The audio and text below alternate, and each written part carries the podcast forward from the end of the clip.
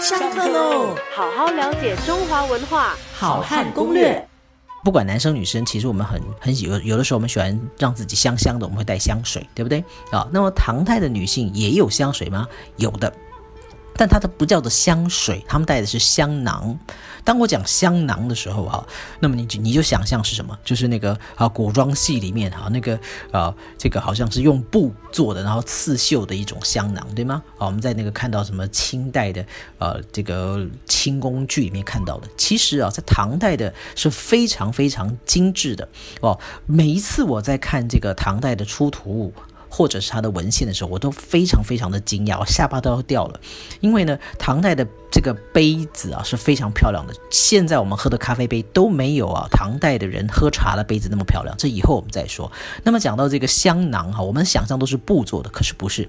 唐代的香囊名字叫香囊，没有错。可是其实是金属做的，而且那个金属是怎么样的？就是你想象是一个呃小小的一个这个呃可以打开的小的盒子，就是用银丝。啊，金丝去把它这个呃这个雕铸而成的。哈，那么里面还有一个呃金属的匣子，就是一个盒子，也是圆形的球状的。啊，那么都是就是半开对切，然后里面放这个呃香料粉。好，让它是保持香味。那么不管你怎么去摇晃，因为它是用这个地心引力的原理哈，可以打开的，然后放这个香粉进去。所以呢，你不管怎么去摇晃，你骑着马，你的香囊带在身上哈。那么这个圆圆的这个小小的金属球呢，铁丝做的这个，就或是银丝或者是金丝做的这个金属球呢，里面的粉呢都不会掉下来。都不会掉出来，可是呢，那个啊香气呢可以跟着你走，所以是非常非常啊不可思议的。那过去我在北京的古董市场有见过啊，当场我就说这个是香囊，但是那个卖的人还不知道啊，所以这个是很有意思的一件事情。那么此外呢，我们说受到胡人的影响啊，唐代的啊男性、女性的这个服饰上也受到很多胡风的。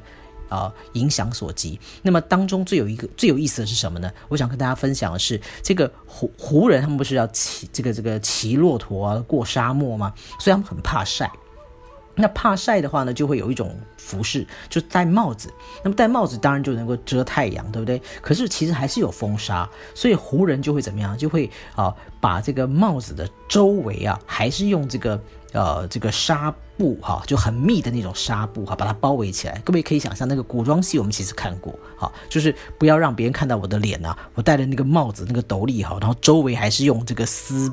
或者是纱把它围起来的，我可以从里面看得出外面，可是你们看不太到我里面。